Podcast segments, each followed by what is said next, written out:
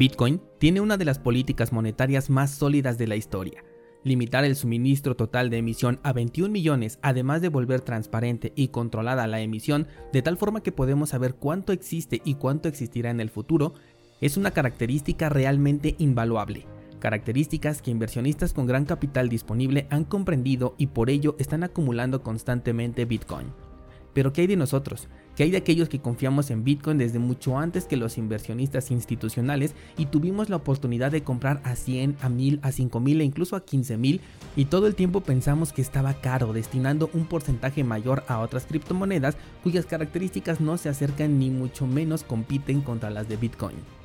Yo soy Daniel Vargas, fundador de cursosbitcoin.com y hoy vamos a recordar la increíble oportunidad que tenemos en nuestras manos y que probablemente estamos desaprovechando. Estás escuchando Bitcoin en español. Comenzamos.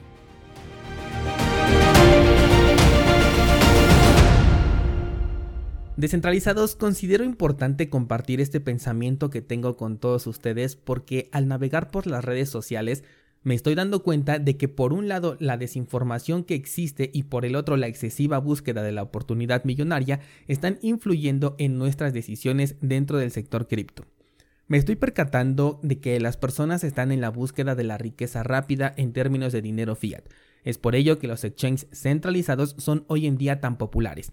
Es por ello que las DeFi tienen tanto dinero bloqueado a pesar de ser, de acuerdo a la evidencia, el lugar más riesgoso para dejar tus criptomonedas ni siquiera en los exchanges centralizados en donde siempre estamos diciendo que nos pueden bloquear nuestra cuenta, que pueden hackear al exchange o que incluso nos pueden confiscar nuestro dinero, pueden hacernos hasta un corralito, ni siquiera ahí en esos lugares se ha perdido tanto dinero como en las DeFi. Si tuviéramos que poner sobre la balanza los resultados de ambos servicios cripto centralizados contra descentralizados, en términos exclusivamente de seguridad, los centralizados ganan por goleada, son mil veces más seguros que los descentralizados. A pesar de ello, la dominancia de los descentralizados está cobrando más fuerza. Suena positivo porque se supone que es lo que buscamos dentro de este sector cripto, pero tienen una mayor dominancia porque son descentralizados o porque dan una mayor ganancia en términos de dinero fiat. Es algo que yo no puedo responder, solamente pongo la pregunta sobre la mesa. Esto me hace pensar si las personas que están en el sector cripto están invirtiendo o están apostando. Al meter tu dinero en una DeFi, la balanza de riesgo-beneficio está en tu contra. Lo he dicho desde que empezamos con este tema en 2020 pones en riesgo el 100% de tu balance a cambio de un 5 a un 20% de ganancia. Si no lo pones en DeFi no estás perdiendo, solamente estás dejando de ganar, pero también reduces exponencialmente el riesgo de pérdida, que en cualquier contrato DeFi que se te venga a la mente es de el 100%.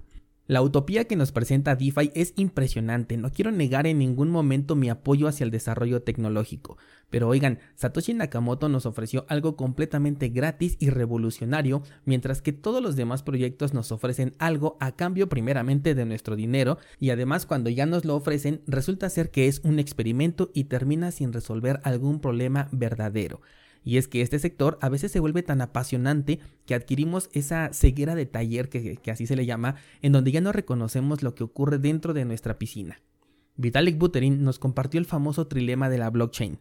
De ahí se agarraron cientos de proyectos para darle soporte a su creación, pero ni uno solo ha sido capaz de resolver este problema por completo, ni un solo proyecto cripto. El trilema blockchain, para los que no lo sepan, plantea que siempre se tiene que sacrificar una de tres cualidades, ya sea la seguridad, la descentralización o la escalabilidad. Bitcoin, por ejemplo, es seguro y descentralizado, pero no es escalable. Conseguimos la escalabilidad de Bitcoin a través de Lightning Network, pero Lightning Network ya no es blockchain. Taproot y Segwit ayudaron a la escalabilidad de Bitcoin, pero no son soluciones definitivas, son soluciones que aportan a una mejora, pero que no lo resuelven por completo. Ethereum, siendo estrictos, no es escalable, no es seguro y tampoco es descentralizado. Y sé que en este punto muchos no van a coincidir conmigo, pero les voy a dar mis argumentos. Sobre la escalabilidad, creo que aquí no tienes ninguna duda. Tú ya viste hasta dónde llegan las comisiones y la saturación en la red. Desde 2016 han prometido una solución que sigue sin existir y las que se tienen en este momento también son de segunda capa, lo mismo que Lightning Network. En temas de seguridad, los nodos más importantes de la red de Ethereum, aquellos que permiten que las aplicaciones funcionen, están alojados en servidores en la nube. Cuando hablamos de servidores en la nube, aquellas personas que son un poquito más ajenas al sector tecnológico pueden pensar que se trata de algo tecnológicamente revolucionario. Pero en términos prácticos, se trata de la computadora de otra persona o bien las computadoras de una empresa. Los servidores de gigantes tecnológicos son simplemente miles de computadoras ofreciendo su poder de procesamiento y de almacenamiento. Eso es la nube.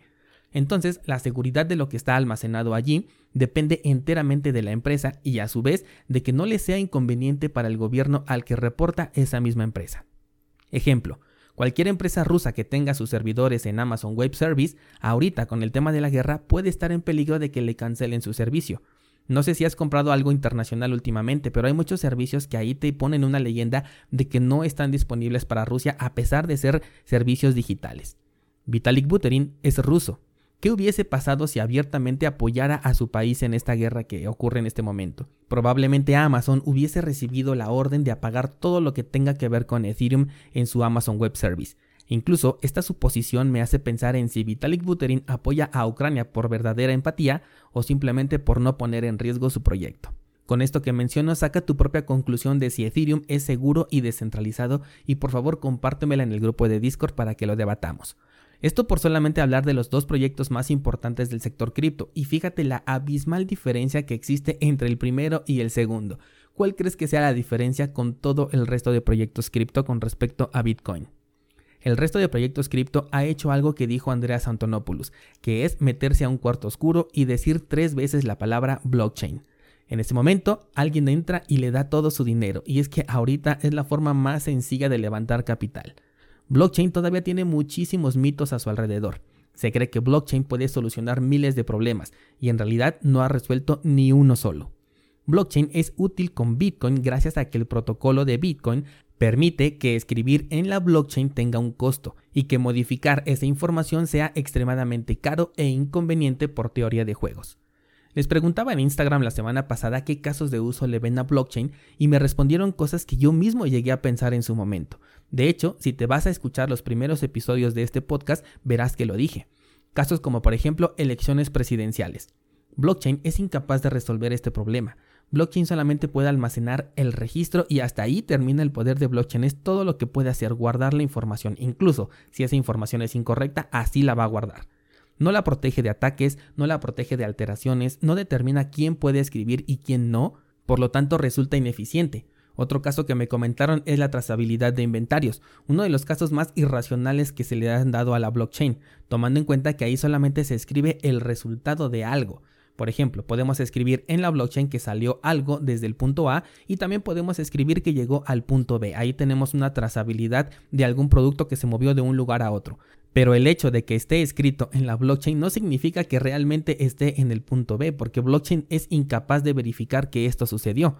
Alguien tiene que escribirlo. Y para que sea seguro y descentralizado, tiene que existir miles de personas que validen esta información y no puedes validar algo que simplemente no ves, como la llegada del producto físico hacia el punto B. Y nos podemos poner más estrictos. Estas miles de personas tienen que estar incentivadas para validar esta información. Yo te pregunto, ¿alguna vez te has preocupado por saber si a la tienda de Apple de tu localidad le llegaron en tiempo informa los nuevos modelos de iPhone? ¿A ti te preocupa saber si la tienda de la esquina le llegó en tiempo y forma las cajas de Coca-Cola y si le llegaron completas? Si le meten blockchain a la tienda de la esquina, ahora te preocuparías por validar que cada producto que le entreguen a esta tiendita esté en correctas condiciones. Eso es lo que implicaría utilizar blockchain en una cadena de suministro. Escribe en una lista 10 posibles casos de uso de blockchain y lo más probable es que aunque juntemos todas nuestras listas, no seamos capaces de encontrar un solo uso verdadero para blockchain. Los contratos inteligentes seguro que se te vinieron a la mente en este momento. Bueno, los contratos inteligentes son instrucciones escritas en un protocolo cuyo resultado se plasma en una blockchain. Después, ese resultado puede ser consultado nuevamente por el protocolo para volver a ejecutar su función.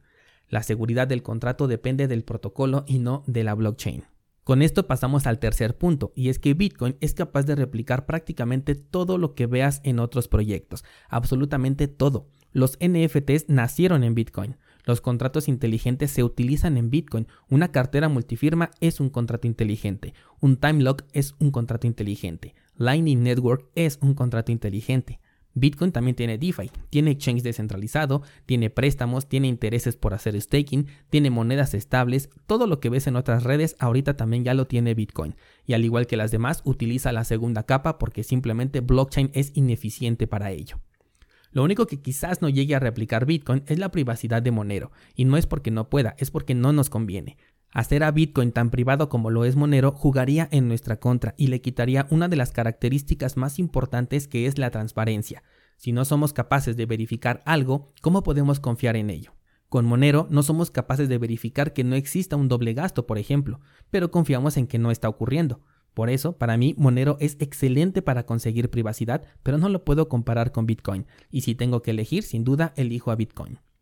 Todo esto que te acabo de comentar descentralizado, los grandes inversionistas lo saben, las ballenas lo saben, aquellos que están metiendo dinero constantemente son conscientes de ello. No existe proyecto alguno que se parezca a Bitcoin ni mucho menos que compita contra él. Ningún proyecto cripto ha conseguido solucionar un solo problema real, y mucho menos blockchain por sí solo. El verdadero valor está en Bitcoin. Todo lo demás es un juego especulativo que sin duda podemos jugar, pero mientras estamos jugando hay personas que están sacando Bitcoin del mercado y probablemente desaparezcamos de la Tierra sin que ese Bitcoin vuelva a estar disponible en el mercado. Bukele ha sacado Bitcoin del mercado. Elon Musk, Michael Saylor, los exchanges centralizados, el mismo Satoshi Nakamoto sacó una gran parte de Bitcoin del mercado. Y mientras se reduce este disponible de un activo con las características que te acabo de compartir, que son prácticamente inigualables, hay personas que están comprando tokens de proyectos que se pueden producir en masa.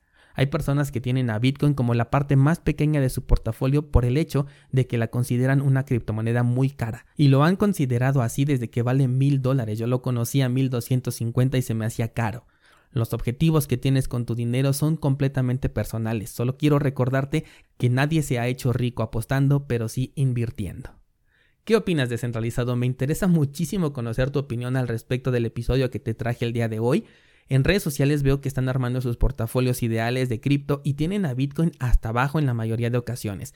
En Clubhouse a veces me meto a algunas charlas y hablan de blockchain como si fuera una tecnología revolucionaria y que está en constante evolución. Y me quiero despedir el día de hoy con la analogía que hizo Andreas Antonopoulos. Blockchain es como las llantas de los carros. Son importantes, pero nadie compra un Lamborghini por tener las mejores llantas.